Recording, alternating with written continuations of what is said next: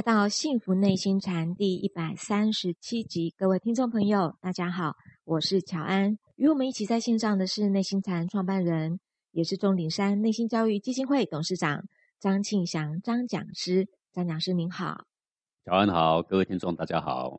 一样哦，在我们节目的一开始，我们先来进行啊，我们听众朋友最期待的张讲师的解惑时间。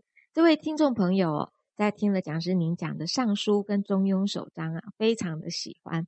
但是呢，他有一个问题哦，想请教讲师您。他说这个问题哦，困惑了我很久诶，因为讲师您说这个道不可虚于理也，您说啊，那是一股能量，也是知觉。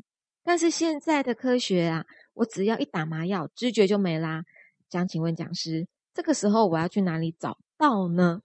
啊，是的，这个“道”这个字啊，就是万物共游之路啊，就是宇宙间的所有的事事物物啊，是他们呢深刻智化的源头啊。嗯，所以之所以有这些万物的这些不同的表现，其背后呢都有同一个出处，同一个能量啊。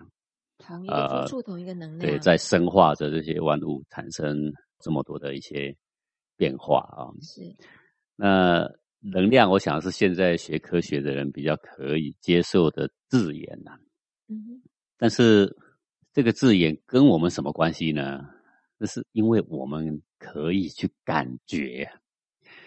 哎，各位，你曾经有过精神很好的时候哈？是啊，神采奕奕的，早上起来精神爽朗，是吧？有。哎呀，那时候就想到今天干什么干什么啊？谁找你，你都说好啊。然后叫你帮什么忙，你都说说好啊。好，那天精神爽朗，人逢喜事精神爽，对不对？嗯。嗯，你也曾经有过力不从心的时候，很凋萎的时候，很萎靡的时候，对？是。或者是精神很差的时候。是。呃，对你有什么影响呢？哎，这影响是很显著的呀。一个神采奕奕，一个那么样的雕尾，一个做什么都好，什么都想去尝试，一个就缩在家里什么都不想做，对不对？是，各位，这个就是道，就是那一股能量，那股能量强盛的时候，阳气阳刚的时候，你就觉得很好。嗯，当他如果开始雕尾，开始偏阴气的时候，你就觉得诸事不顺了，你的心情不顺，什么都不顺，对不对？是这样吗？讲师，我先举手请教讲师。是，可是有些。朋友，我们知道小时候或者我们看的小孩，我们也可以看得出来，这小孩他是比较内向，他本来就比较不喜欢比较文静的小孩。有些小朋友是很好动对的小孩啊。对，呃，这个原因就是在于说，这个人出生的时候的八字啊，嗯，呃，他出生的那一刻，我们天地间的阴阳秉性的气啊，刚好入窍来了。还入窍的时候，夹杂着那一天的阴阳的比例，那阴阳的比例在天地之间到底是怎么样呢？那就是八字，八字年月日时。也有天干地支两个字，是。月也有天干地支两个字啊，年月日时总共就八个字，是。所以就是八字，而且八字就是这个人出生的时候的阴阳比例。嗯，那因为一个人里面的阴阳比例的不同，是。就显示出他的个性的不同。个性那阳气很盛的人，他如果当警察刚刚好，是。哦，他去抓小偷的时候特。别兴奋，你知道吗？然后他看到那个高山都是峭壁，就特别想爬。他去看到那个可以冒险的、可以高空弹跳的，哦，他就跃跃欲试。他这个洋气的人就是这样。是，所以呢，他如果当橄榄球员，对吧？啊，当篮球队的对手，哦那这那这个人就是投胎就投对了。啊，那我不能说，因为我的八字就是让我是比较文静的，呃，阳气没有那么旺盛，然后变成人家就说我这样是凋萎的，这样子。也不太公平啊。呃，但是一个人比可能比较喜欢好静，嗯，但是雕尾是两回事。比如说是我昨天去夜店，是到三更半夜才回家，前天也是到夜店三更半夜才回家，对不对？是。大前天喝喝酒喝到烂如泥才回家，是。各位，你这样子糟蹋一个礼拜下来，这个人的精气神就掉位，是。这不是八字的问题哦，不是。对，八字会让一个人比较偏动，比较偏静，哦，也是比较刚烈一点，而是比较聪明一点。啊，等等等等，这些个性是八字已经占了先天的一部分。是，那这个就是所谓阴阳的比例啦。嗯，举个例子来说，就像一杯咖啡吧，咖啡呢有咖啡豆，对，首先是哪一个品种啊？再来要有糖，对，是，再来奶精，你要有奶。精，好好，那你糖多奶精少，跟糖少奶精多，嗯，哦，跟这个咖啡。豆那个咖啡豆，这调配下去，哎，每一个师傅调起来味道都不一样。是，对，味道的啊，这杯咖啡好刚烈 啊。哎，听过。哎呀，这个咖啡好柔和。是。你为什么说它刚烈柔和呢？就是因为它里面阴阳比例不同。是。啊，他说我们人呢，就是一一股能量。嗯。那我们先别说你八字阴阳怎么不同，反正那个是天定的嘛，对不对？但是，我既然是蓝山咖啡，我怎么绽放出蓝山咖啡的特质来？哎，是。那你是另外一种咖啡，你就绽放出另外一种咖啡的特质来。是。这个就可以让你的生命活得很漂亮啊。那么我们刚刚所说的是说，呃，既然这一股生命的能量呢已经跟着我们来了，对不对？嗯。那你去怎么去感觉它？你怎么知道它存在？它对你有影响，就是透过感觉。感觉。因为你感觉到那个气的强盛，所以你整个人跟着神采奕奕啊。因为你感觉到那个气的消落、凋萎啊、凋零，所以你就感觉跟着萎靡啊。是是是因为感觉，所以感觉这两个字啊，就是我们生命里面的那一股能量啊的心呐，心。我们会说心呢，是是因为我们能感觉。是好，那听众的问题是说，那我打了麻药就没感觉？对，好，那这是因为无形的能量。跟有形的物质之间依然存在着深刻自化的道理。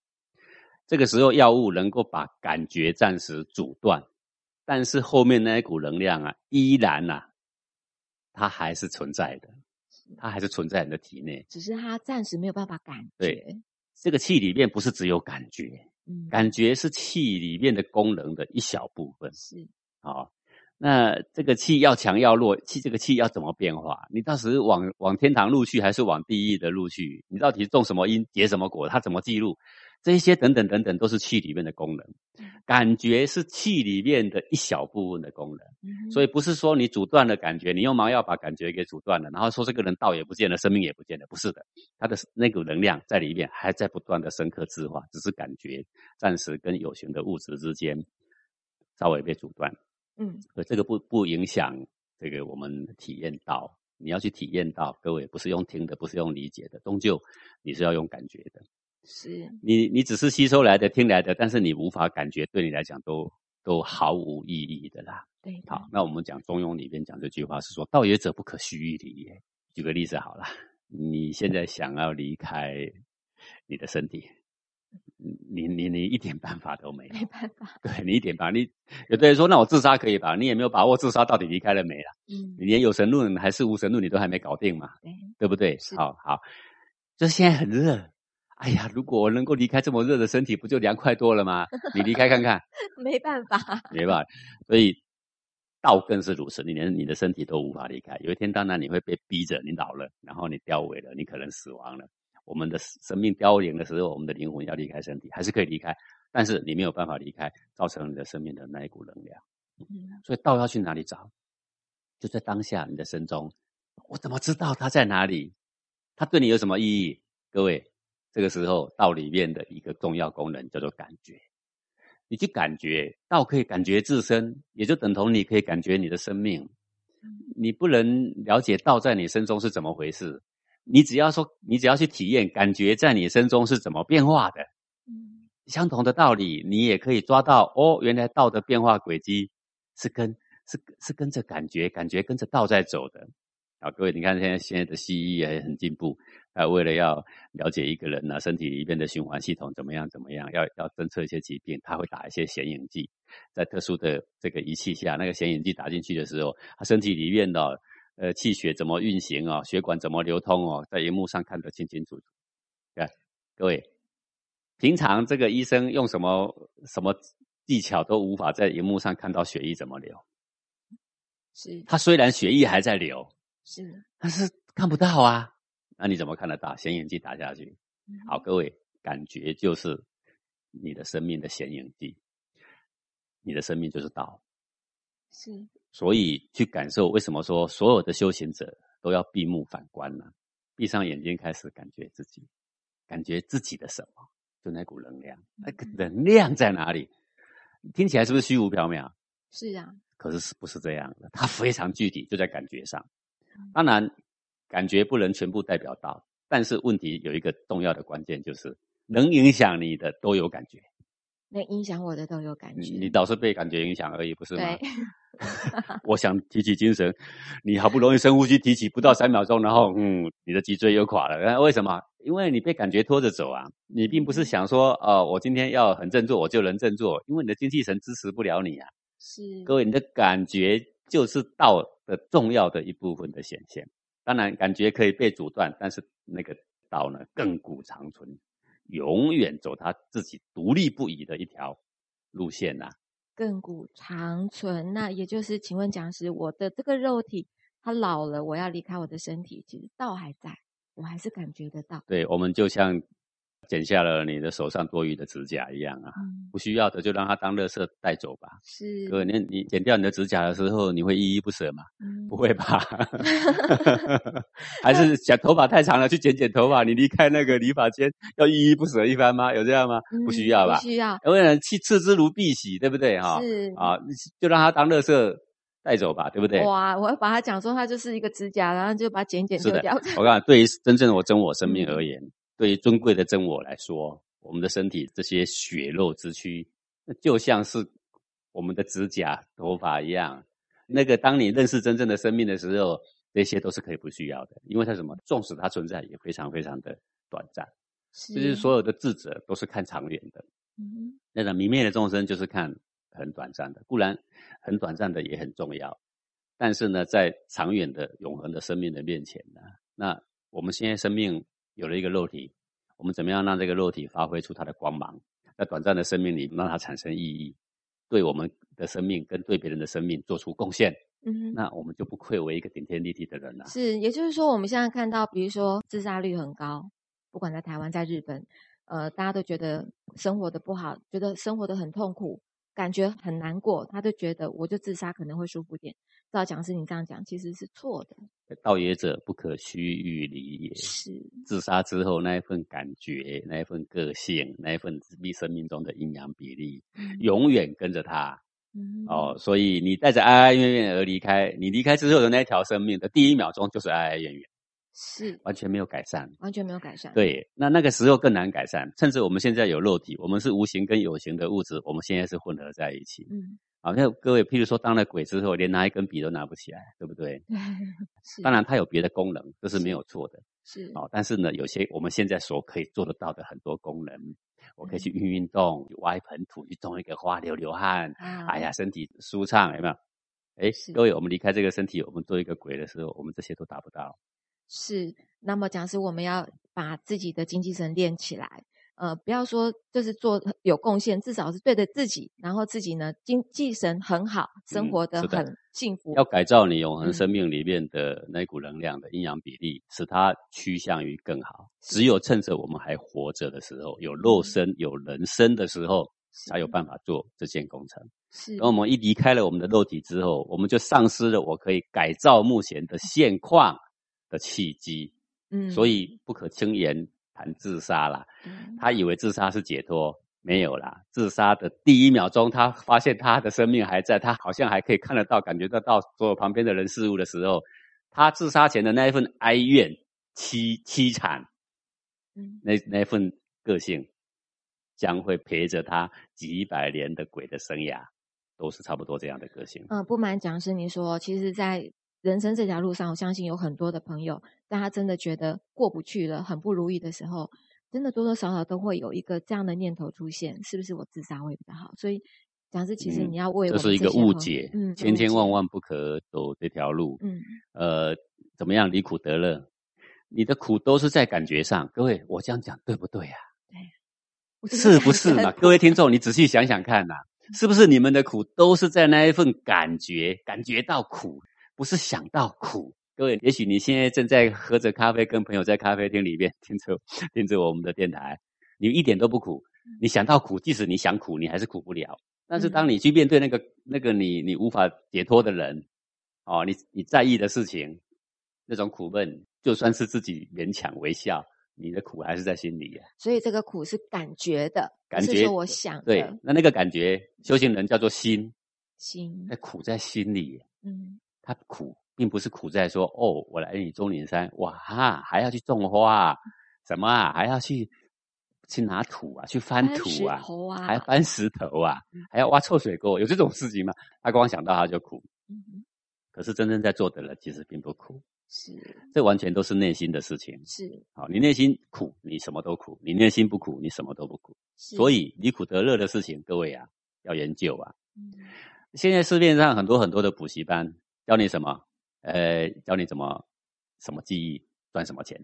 教你画图，你只要会画图，你一个月可以赚多少钱？教你设计，你只要会设计，一个月赚多少钱？教你用电脑，你只要很会用电脑，一个月赚多少钱？对，所有的补习班都在教你。怎么怎么赚钱？赚钱之后，于是我就会幸福快乐了。嗯，那理论上这样似乎也是没错啦。那当然，每个人都需要工作，都需要赚钱。但是我们张开眼睛看看，那些正在赚钱的人，有几个快乐的？就算赚到了这个应该的收入，又有几个快乐的？其实你还是看到还是很少。应该有是有有时候会觉得快乐，可是有时候也觉得是痛苦不快乐啦。啊，对对啊，他想要。去寻找一个出口，就是因为他常常感受到不快乐啊。对，如果这是人生的比例的问题啊。如果我感觉到快乐的时间比感觉到痛苦的时间多很多，那我基本上是觉得我的这个生命品质是不错的啊，对不对？我是人生胜利组的嘛。是。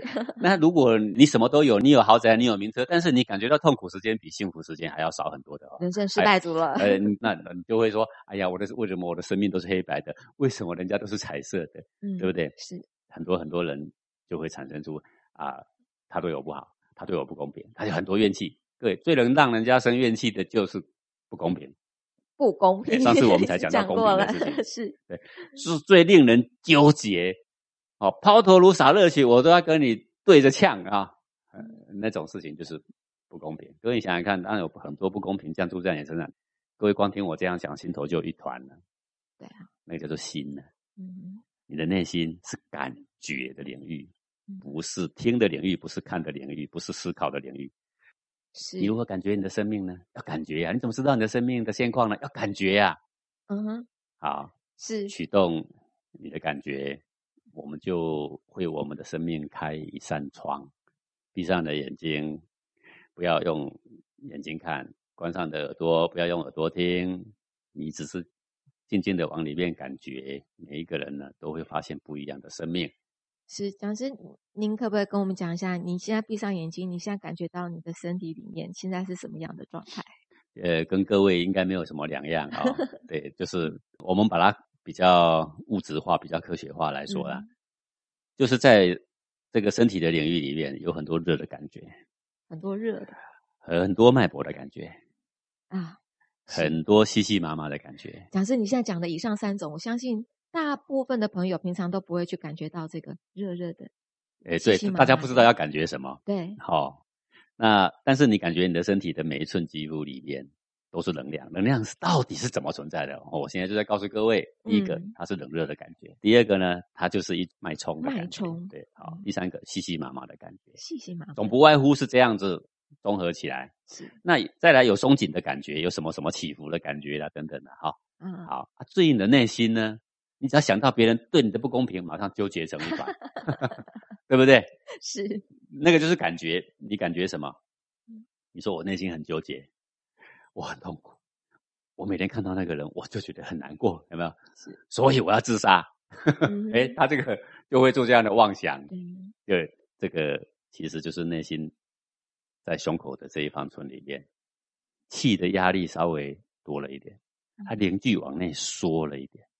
是，然后有时候呢，那个脑袋就越想越多，就越想越生气，那这个就越紧，嗯，然后胸口就越不舒服，嗯，啊，对，然后他就以为真的很不舒服，我非得死不可以，因为他觉得这个太痛苦的感觉了。对，那实际上呢，我们把它放在物理上摊开来讲一讲，它其实是很简单的东西，就是你的胸口呢有一个感觉，气往内缩，压力稍微比以前大一点点，温度也许高了一点点。您说。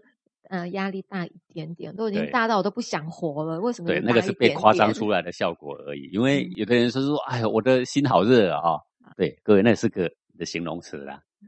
实际上，内在只要变化一点点，你感觉就好像很大。实际上，在物理的组织上其实是很小。啊，不相信的话，如果你感觉说你的心头很热，拿一个温度计测测看。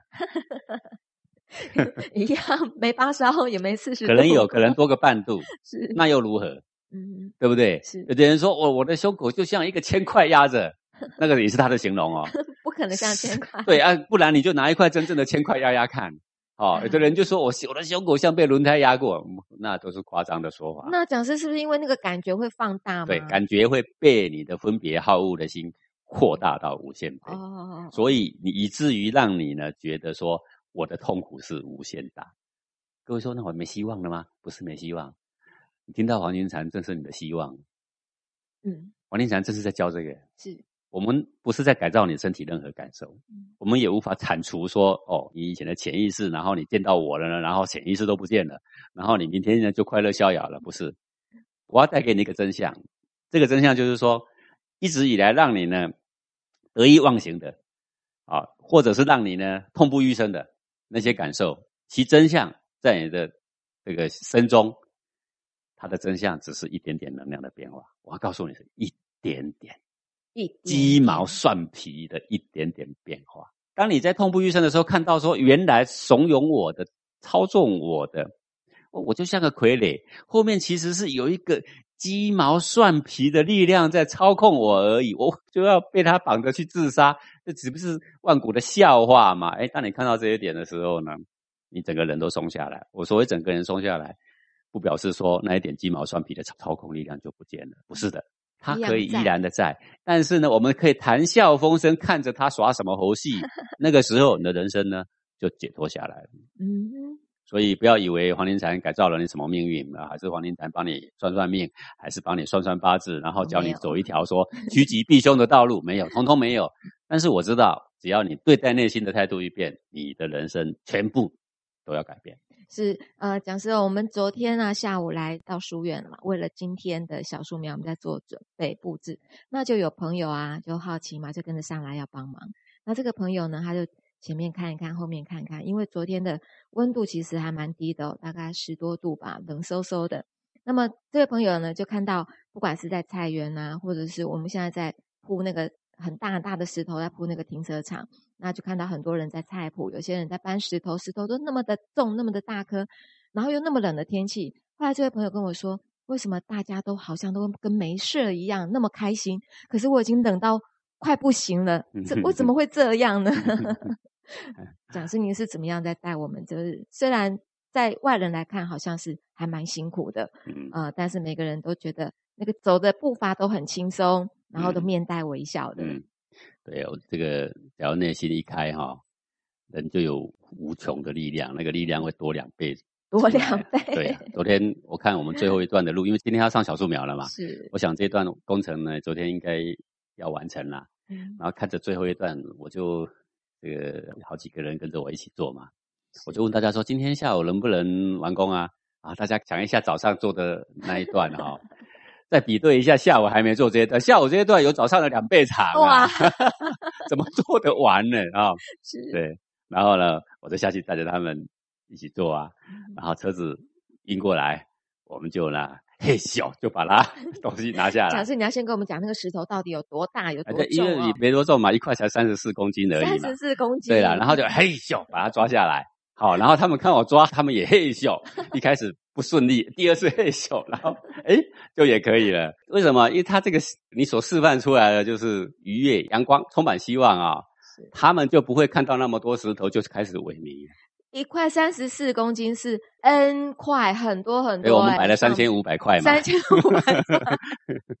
你说我们平常在家里说三十四。对，然后我们休息的时候，其实这个手啊都已经蛮痛了，然后他们也抓到最后都抓不起来。可是有一个现象就是说。因为我们是做到五点休息嘛，是，哦，快要到五四点多了，是快要四点半了，大家嘿咻嘿咻还是一样哦，只是有时候嘿咻的时候砖块会溜下去，因为抓不住啊。但是你仔细看他们脸上呢，都是笑容的。是啊，动作呢都是很磊落的。对，就是身体的累，但是你只要心里是愉悦的，而且我们看着我们的效率越来越接近目标哦。我们实际上昨天我们到四点二十分，我们就已经完成工作了。哇，哎，已经铺完了。但是他们都认为不可能，不可能啊！对，那四点二十，我我们还有多留了半个小时，还可以休息一下。嗯，好，对，所以你只要心一开阔啊，呃，全身气机百脉啊都通畅，都通畅的时候呢，那个力气呢会多出两倍出来。嗯，然后呢，这些志工呢早上又开始在忙小树苗，他们没有因为昨天的这样一整天。你说身体会累，对，那你也没有这个很奇特啊。来中远山的人，他们工作常常在跟他们讲啊，他们自己也讲。按照我们的工作内容，这样早上拼到晚哦。对如果出去外面上班的人呢，第一天就辞职了，你信不信？或者是回家可能要睡两天。啊，对他睡到他会全身酸痛。对。但是因为我们有在教站桩，嗯，跟静坐，所以我们不论今天再怎么累，我们的残余绝对不会留到明天。就是我们当明天一觉醒来的时候，你会发现呢，你好像没事。为什么呢？讲是就是因为站桩，当你一个人静下来，他的那个内在的新陈代谢呀。它是平常的两倍大的，站桩的时候静下来，它的是两倍大。因为人我们会觉得酸，是因为我里面有一个什么医学上叫做什么酸，劳苦的时候啊，肌肉上会有一个什么酸残存嘛。是。那之所以残存的意思，就是说要等明天后天休息的时候再把它代谢掉嘛。嗯。那我问你，那为什么你今天不把它代谢掉？哦，那就说，哦，那我怎么知道为什么？对，因为它代谢不掉。那既然它明天后天能代谢掉，为什么今天不代谢掉？因为他还在加班呐。嗯，他加班还代谢不掉，就表示什么？我的新陈代谢慢了。啊，是这个原理对。对，那我站桩的时候呢，新陈代谢是多了两倍快啊。是。他。不用到明天了，他今天晚上睡觉的时候，你还很怀疑，你觉得明天一定胳膊举不起来。对呀。但是我们到明天的时候，每一个人都没事啊。是。见到面的时候也都不用互相安慰。对。或者 安慰昨天怎么了？哎，我这边酸那边酸，都要先诉苦一下才能工作。嗯。我们中年山的人不必这样，因为我们有一个法宝。法宝。站桩。对，那个站桩哦。当然也有些呃听众朋友有一些疑问呐，那下次我再替听众朋友请教讲师。不过也因为这样呢，我们每个月讲师你都带我们一次的动禅，可不可以再跟我们了解一下？这动禅其实就跟昨天一样啦，这些职工。呃，动禅的设计原因是这样啊，就是很多高深的学问哦，在字面上讲越讲越虚玄呐哦，但是呢，你对你来讲毫无所获啦。那你实际上到终点山来跟着我们一起工作，工作一天之后，你就会发现说，哦，原来很多的大道理都隐藏在简单的实际的作为里面呐。是你实际去做，你就可以体会到了。哎，我告诉你说，你这么样哀哀戚戚的，你心里要放宽呐。各位，他怎么不放宽呢？他放不 宽呐，他不知道怎么放宽呐。是，对不对？举个简单的例子来说，各位，事情只要你去做，就会顺手。很多小树苗来到我们终点山。你叫他跟老师鞠个躬，他一开始别别扭扭。嗯，然后我们就会安排在这里，各位安排一个老师经过的时候，他没鞠躬，哎，停下来，看到老师要怎样啊？鞠躬啊，鞠躬啊，就开始练第一个鞠躬，别别扭扭的。是，走过去二十步，我们就要又安排一个老师在那里啦。好，他还没有被叫停呢，还没有说站住啊，他还远远看到还有五步，他就说老师好啊，然后他就会开始鞠躬了。对，哎，那过去在三十步又有一个了。他走到那里，老师好，他就开始鞠躬。是啊，再接下来看到大人，他就会鞠躬了。是，对不对？是，是不是？他只要鞠躬久了，他回家看到他爸爸妈妈来接他下课，见到面先一个鞠躬，爸爸好。哇啊，你看是不是？啊，他爸爸说：“哎呀，今天小孩怎么这么乖呀？”各位，这些小孩子以前只是没做过，因为你都没有教过，所以就做起来别扭了。别扭你。文字上告诉他怎么样《弟子规》啊，怎么样要敬爱你的父母啊、师长啊，各位有用吗？没用啦。为什么？因为他腰都不曾弯过，是不曾在师长面前弯腰过。那很简单，做而言不如起而行，是 直接训练他弯腰啦。是啊，就自自然然发现，其实人与人的心是这么的贴近，啊，高深的学问其实是这么的平易，不是吗？是一样哦，我们的动禅一样是这个意思哦。一定要靠大家自己亲自来体验、来感觉，你就知道，在一天不管怎么样的疲累，新陈代谢把它排掉了，第二天哇，神采奕奕，这是多么多么多么让人开心的一件事情，这叫做幸福嘛？对，幸福的事情。我们谢谢讲师您的解惑，也欢迎各位听众朋友来信提问，或者来与我们分享您的心得。呃，您可以将您的提问跟心得呢发到我的信箱，我的 mail 呢是 j o a n i j k 的 j o。j o a n at h t z 点 o r g 点 t w，那么我们就先进一段广告，待会回来喽。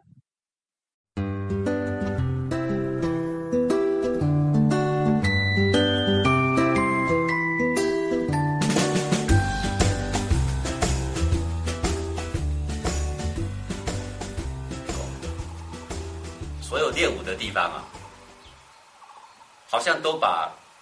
那些学校所教不好的东西呀，全部都把它教好，不只是有礼貌，身体更好，意志力坚强。一个人你把它放在外面啊，百折不挠。好像那些专家都搞不来的事情，好像一个完全没有学过教育的人，不知道用哪一招就把它搞定了。各位用哪一招啊？仔细看，就一个字，哪一个字呀？敬，尊敬的敬。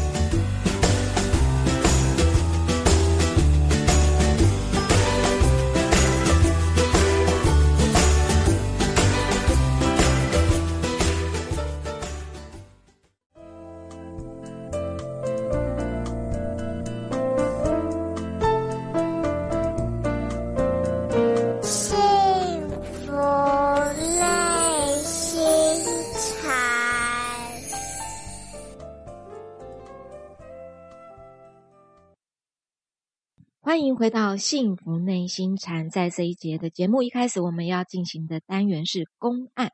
不知道讲师，你今天要为我们讲怎么样的一个小故事？好的，今天呢，我带来一个夹山善慧禅师。夹山，对，那么他是这个传子禅师的弟子了啊。是这个善慧禅师呢，他自幼就出家了，然后到成年的时候呢，才受戒。那他这个人是非常聪慧的一个人呢，他广听各种的经论哈，那么对于这种界定慧三学呀，很能够通达。那么后来他就在这个论州啊的鹤林讲经说法。那论州呢，就是现在的江苏的附近。是。那么有一天，这个有一个道悟禅师啊，他行脚就来到了这个论州啊，那。刚好遇上了这个夹山禅师在讲堂上啊讲经说法啦，那他看到一幕，就是有一个和尚呢起立就问这个夹山善慧禅师啊，问他说：“如何是法身？这法身是什么呢？”这个夹山就回答说：“法身无相。”啊，各位，我现在说的夹山就是善慧禅师了啊。是。那么，那什么是法身呢？他说：“法身无形无相，啊，这讲的也很好啦。呃，不过听的人到底能够吸收到什么了？然后那个和尚又问了说：‘那什么叫做法眼？’这个假山禅师又说：‘法眼无瑕，无瑕。’对，这个法眼呢是没有瑕疵的，好，呃，是非常精明的、聪慧的。那么当时啊，这个。”道悟禅师啊，他也夹在这个听众里面听讲嘛，对不对？他就看到了这一幕，听到了这个夹山禅师啊回答徒弟的话呢，这样回答，他就不觉噗嗤一笑。好，各位，这个噗嗤一笑，意思就是有一点这个鄙视，不屑一顾啊。当个禅师就这样回答而已啊。各位，如何是法身？法身无相。如何是法眼？法眼无瑕。这个谁不会讲？但是就是说，听的人能够吸收到什么那话说回来。讲的人到底懂不懂嘛？好，他噗嗤一笑，就是说，哎，原来会讲经说法，那也不过是草包一个。好，然后这个夹山禅师倒还挺好，他下座之后呢，他就很恭敬的去请问，哎，今天这个新人没见过面，夹在我的听众里面啊。然后听完我的回答，竟然给我噗嗤一笑，对不对？他就问他说：“我呢，在回答这个小和尚在问话的时候，是不是有什么错误呢？以至于？”令上座不吃一笑啊，啊，对不对？那这个希望上座不吝慈悲啊，跟我指点指点。哎，各位，就这一点来说啊，这个夹山禅师啊，他倒还有几分的谦虚。是，那他自己到底有没有把这个心法给悟透了呢？啊，有没有得到心法的真传呢？他自己是丝毫没有把握。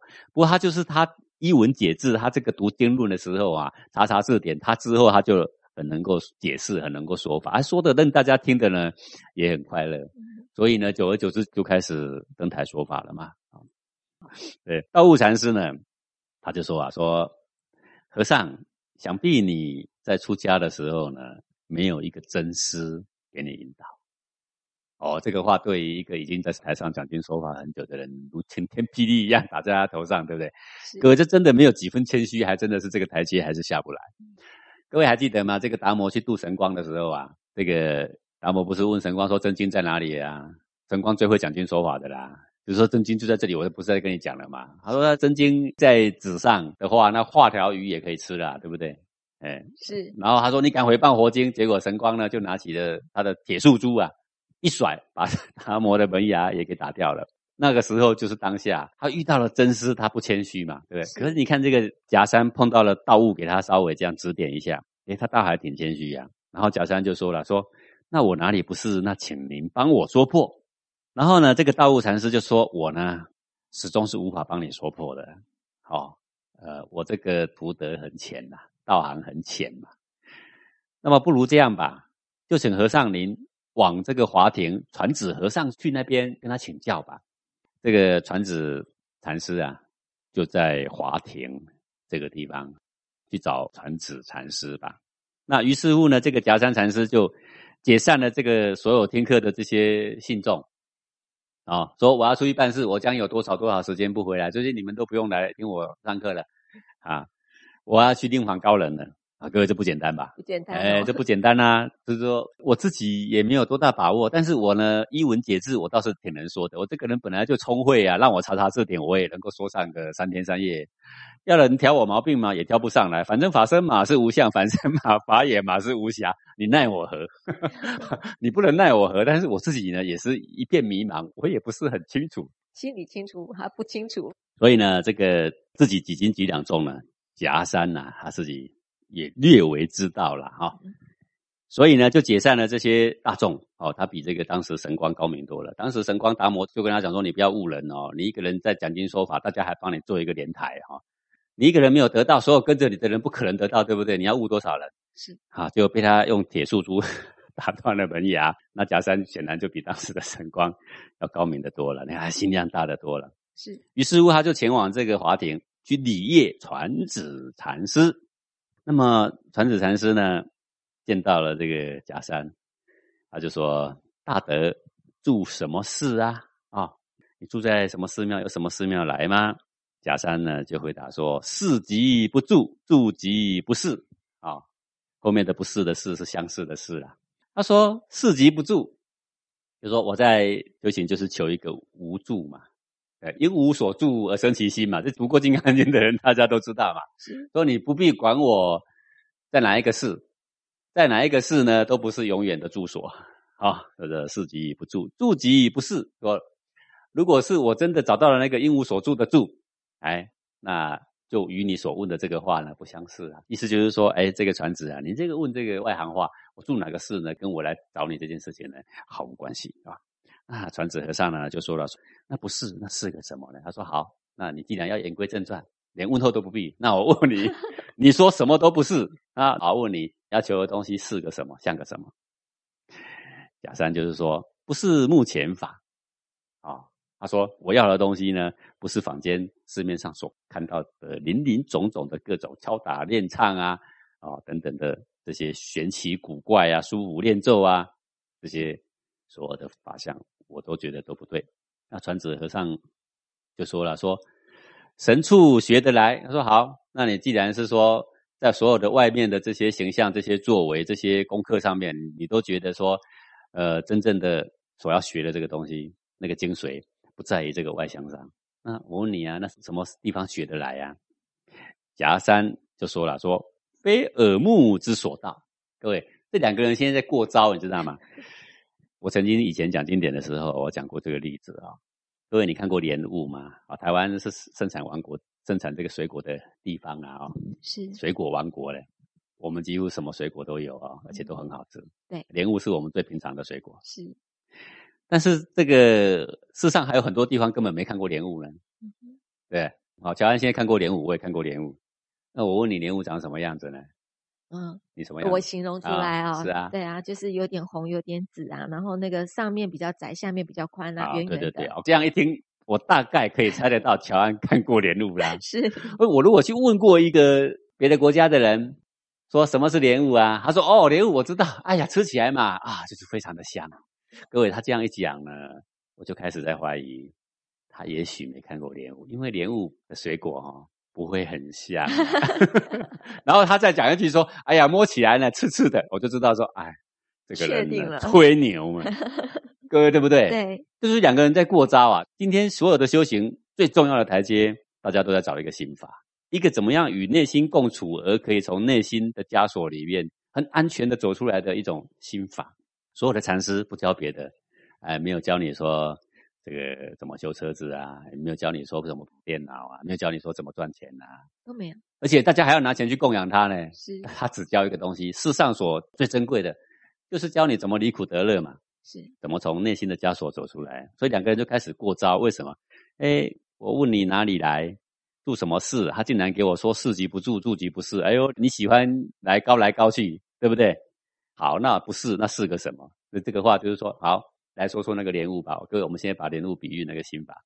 我问你，莲雾长什么样子？你说不是目前所有我看到的一切的，是，呃，这个话我就要开始怀疑，这家伙根本也许是个草包。那我问乔安说，莲雾长什么样了？你一句就要种地耶？是，不是这样吗？是，没时间。打高空耶！现在说啊，好，那什么？你认为哪里学得到？他说：“非耳目之所到。”好，好，喜欢打高空。转子和尚就说了一句河头语：“万劫系驴绝。”各位，什么叫系驴绝啊？就是那个绑驴子的那个桩啊，就是绝了。绝哎，木桩啊。是万劫系驴绝，一万年把这个驴啊给绑住的那个桩啊。各位，一个驴子哈，应该快快乐乐驰骋在大自然，对不对？它却被一个小小的桩把它绑一万年，这个驴子可不可怜？可怜呐！你只要把那个桩给拔了，这个驴子不就自在了吗？是。各位，他说啊，一句河头语什么啊？就是说你这些看似虚玄、听似虚玄、迎合人心的这些话，就像绑驴子的桩，你这头驴已经被这个桩绑万载了，你还不知道死活啊？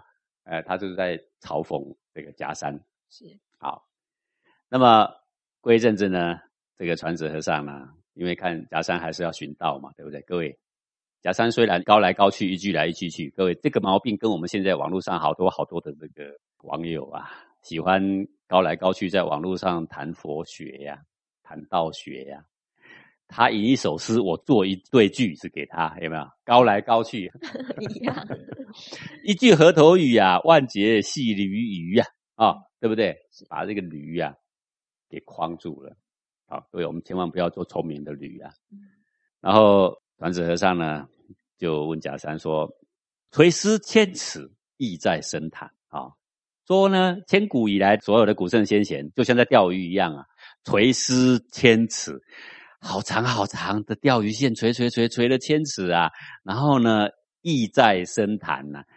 他们的用意就是要这个希望钓到好深好深里面的潭里面的蛟龙啊，对不对？嗯，那个珍贵的鲤鱼要把它钓上来啊。他说啊，离钩三寸，只何不到？他说啊，假山呐，你来找我，我就是那个垂丝千尺意在深潭的人呐。啊，我要钓的是什么？是大鹏啊，对不对？嗯。那么听说鲤鱼会变大鹏哎，你如果是条鲤鱼的话，我现在的钩哦已经到你嘴边了，离钩三寸远而已，纸盒不到，你为什么还不说？如果你内心有所见地，如果你体悟到什么心法，或者是你想问什么，你为什么不说？你跟我一句来一句去，你这个万劫被绑的驴啊！好，然后呢，假山还没回答，传子和尚拿起那个桨啊，叫传子和尚，因为他住在船上的。拿起桨，啪一巴掌就把他给打落水了。为什么要把他打落水？各位不能够让夹山回答，因为夹山就像那一些网络上的网军一样，高来高去，虚旋来虚旋去，没有一句有见地。我问你，什么叫做莲雾啊？哎呀，这个可悬了。你知道那个莲雾是从来没有看过。各位，你不必给我高来高去，你直接告诉我莲雾长什么样子。各位懂心法的人，没时间跟你高来高去，直接用最浅易的话讲出那个无形无相的心法，如何解脱你的心头一方寸的痛苦，就这么简单。是，好，说不出来就是幌子，是叫做诈骗集团。是道学上、禅学上的诈骗集团，那可多了。是，只不过不骗钱而已啦。哎，是骗个名。好，好，那么他不是被打落水了吗？对，传子和尚聪明，绝对不能让他开口。这开口没完没了，是高来高去，是 就问他说：“我就垂痴千尺，意在深潭，离沟三寸呢。”哎，已经真丝就在眼前。他的意思就是说，我若没有所得，我不敢站在你面前夸好语呀。我有所得，正是你要学的东西。你这么老远来解散你的徒众，表示你有心。你还来这边跟我高来高去，为哪桩？纸合不到，你说？我还没说就被哎不啊，然后是问他，但是他心里打算好，绝对不能让他说。一说又高来高去，是 啪一下就把他给打落水了。好，然后那个假山禅师马上赶快要爬上来啊，对不对？还没站稳，正想开口哦，啪一下再打下去。打落水狗一样呢，就把它打在这个船下，让它跌到这个水子里面。好，然后在里面挣扎挣扎呢，这个船子禅师就说：“在水里，对，不说再打下水里哦，就这样。结果呢，一下水，这个假山禅师终于有一点恍然大悟啊。然后呢，他这下不敢再开口，他发一开，肯定还要再挨打。”他不开口，这下他学聪明了，被打两三回了。现在不能开口，开口的话，他又说我孺子不可教啊，他就猛点头。然后这个传子和尚啊，知道说他有所悟了，好不敢开口了，然后在那边猛点头。各位一个人呢，他有没有所悟啊？看他的眼神，看他的神色，也能够了解几分呐。他这下真的开悟了。然后呢，这个传子和尚就说了：“竿头丝线从君弄。”不犯清波意志疏啊！啊，他说啊，我本来垂丝千尺，意在深潭，对不对？是想要钓这个鲤鱼呀。现在竿头丝线从军弄，这就是钓竿，现在可以给你意思是什么？你体会到我我要教的东西了。说竿头丝线从军弄，从军弄就是任你怎么弄。嗯，你可以拿我的钓竿去钓鱼了。不犯清波意志疏。不犯清波什么意思？就说你的心海里面常常涌起波浪，跟我现在在船上常常遇到波浪是一样的意思。波浪起，我们跟着起；波浪落，我们跟着落。我们不去犯它，我们不去改造它，我们不去抵触它。意志疏，说意就是心嘛啊，你的心跟芸芸众生就大不一样。大大的不一样，不犯清波易自疏。他现在是把这个清波比喻成我们内心的气血，内心涌动的能量。我们不是常常讲说，我里面好涌动吗？当时我们就讲说忐忑不安，一个上一个下，在心在那边震荡，忐忑不安。是你把它有好恶分别之后，才叫做忐忑不安。当你放开它，让它去，不去改造它，不去分别它，只是看着它的能量。它就是像清波，一点妨碍都没有。当我们能够跟着内心的那个清波共处的时候，我们就是出类拔萃的人呐。体会到这样的心法的人都可以当禅师啦。这根钓竿就给你吧。我说，这竿头丝线从军弄，以后的舞台就是你的啦。假山禅师开悟了啊，对，开悟了。那么这个假山禅师呢？上了船就问了，说抛轮直钓，诗意如何啊？各位，那个轮就是我们一般在钓鱼的人都有一个绞盘，对不对？绞盘上面不是缠着很多线吗？一甩可以飞好远嘛，哈，那个叫做轮。抛轮直钓，直出这个线钓鱼啊，诗意如何啊？师傅您啊，这个意思为什么要这样啊？好。你看，你也没有赚钱，你也没有说求什么好处，那你到底是所求为何？传子和尚就说了：“思玄绿水，不定有无之意。”说这就是一个测试，我正在找个人呢，可以传承啊。垂丝三千尺在这个水的上面呢，那么用这个浮浮沉沉来测有无之意啊，来知道说哪一个众生可以与这个波动共处啊，可以悠然自得的在这个内心的心海的波涛起伏之间悠游自在啊。我正在找这个人呐，哦，然后假山禅师说：“语带玄而无路。”说你的话啊，听来很玄，想要跟着你的话的指引，却找不到路。舌头谈而不谈，你嘴巴一直说，可是一直都没有说到你内在真正要说的那一个真相。直到我体会到，我才能够去了解他。好，那传子禅师知道这个假山现在已经开悟啦，他如释重负了。好，他说掉进江坡。金鳞死玉说：“我啊，已经等这个人等了好久了。掉进江坡，我就是一个垂钓的人。我所有的江坡我都钓过了，所有的哪一条河我都钓过了，我就在等这一条金鳞。今天算是被我碰到了。”小三一听呢，赶快耳朵盖起来。好，为什么？因为他说他是精灵，这是很褒奖人的话啦。就说我钓到了这个水中之龙啊，哦。那个最珍贵的鱼被我钓起来啦，他以后呢就可以代表我再去钓鱼啦，对啊。那传子和尚说：“对，荣辱心不可有。”他说：“耳朵盖起来。”哦，你给我讲到这样，害我内心又起了一个波涛，对啊，原来我们要解脱的真的是内在的这个波涛而已啊！你不要再讲这些话，你讲这些话令我里面的这个震荡不已呀，对不对？但是这不怕，为什么？因为当时他用桨把他打下水的时候。各位，为什么桨把他打下水开悟？以前也有人当胸把他踏倒，一个脚掌踏在当胸就把他踏了也开悟，对不对？有的人一个嘴巴也开悟，从背后斥喝一声也开悟，啊？为什么？打下桨的时候把他打下去，他刚刚正想开口讲话，什么都还没讲，满腹委屈被打下水，各位那个委屈跟惊吓是不是涌上心头了？是。涌上心头，一站上床，才刚站上去还不定，快说快说，还又嘴巴快打开，还没说再打下去。为什么要打下去？因为啊，他要说的时候，他没有开悟的神色。这个传子禅师知道，还没开悟，再来一回。各位，如果这一次再打下去，再上来又还没开悟，不打了，这招就没用。等下一个机运。哦，是。好，所以这个法不能用过三次啊，用过三次就麻痹了。是。好。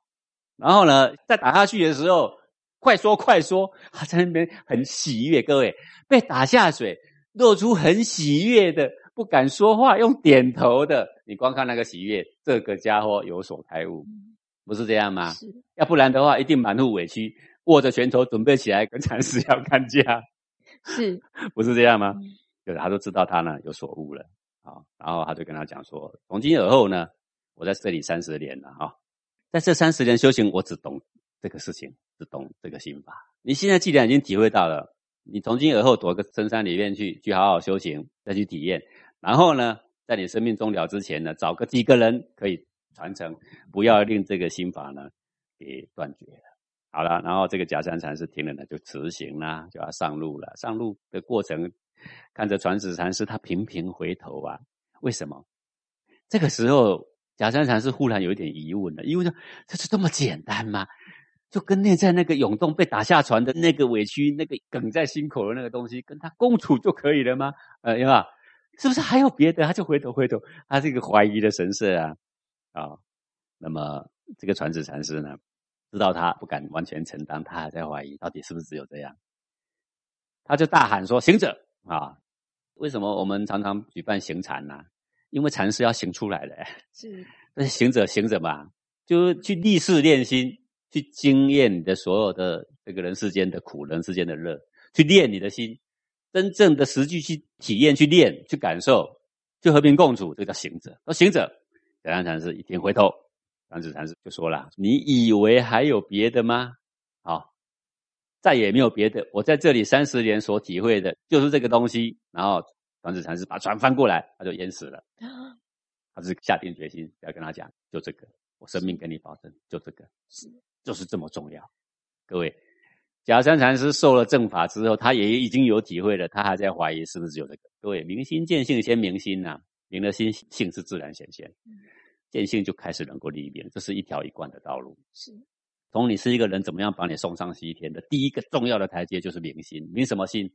跟你的内心所有喜怒哀乐的气血，能够完全和平的共处，无牵无挂，毫无羁绊的共处，没有任何的问题，不觉得一点点的苦楚，也不会一点点被带走。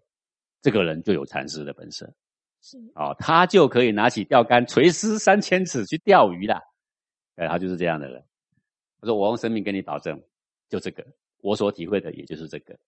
我呢，也已经有了正确的传人，我了而无憾。各位为什么要自杀？不是为自杀而自杀，实际上是因为这个圣者啊，都能够洞彻天机啊，自己也知道说自己的任务结束，然后自己知道他在自己的生命的运数。借这个机会，再度跟亚山肯定说，就这个就这么重要，是跟生命同等的重要，甚至比生命更重要，因为这是最重要、最精髓的佛法了。现在我们黄庭禅所教的东西，正是这个东西。是好，以黄庭禅所教的东西，各位有没有发现呢？我们以一个正法，就要解开所有的禅宗公案。对，所有的开悟，都是因为内心豁然开彻。都是因为内心不犯轻破意志疏啦，是对不对？是各位谁内心没有涌动？每一个人内心都有涌动，不犯轻破意志疏。你有没有发现？你想改造你里面，你有没有发现？你已经认定了你里面的哪一种气血是好，哪一种可以存在，哪一种不好，哪一种不能存在？你准备跟哪一种气血作对？各位有没有发现？你犯了你的内在的轻破，不是吗？对。所以你与众生无二。当你有一天体会到了，就是那个波动。不犯轻破意志书。好，我们今天就讲这个公案。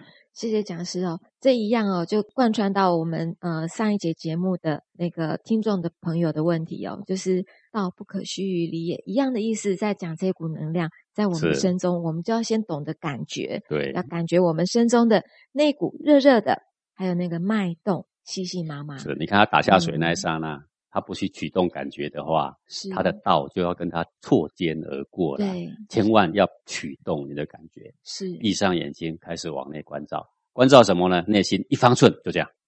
关照我们内心一方寸。我们感谢讲师您今天的空中讲授，也感谢各位听众朋友的收听。我们下星期同一时间空中见喽，拜拜。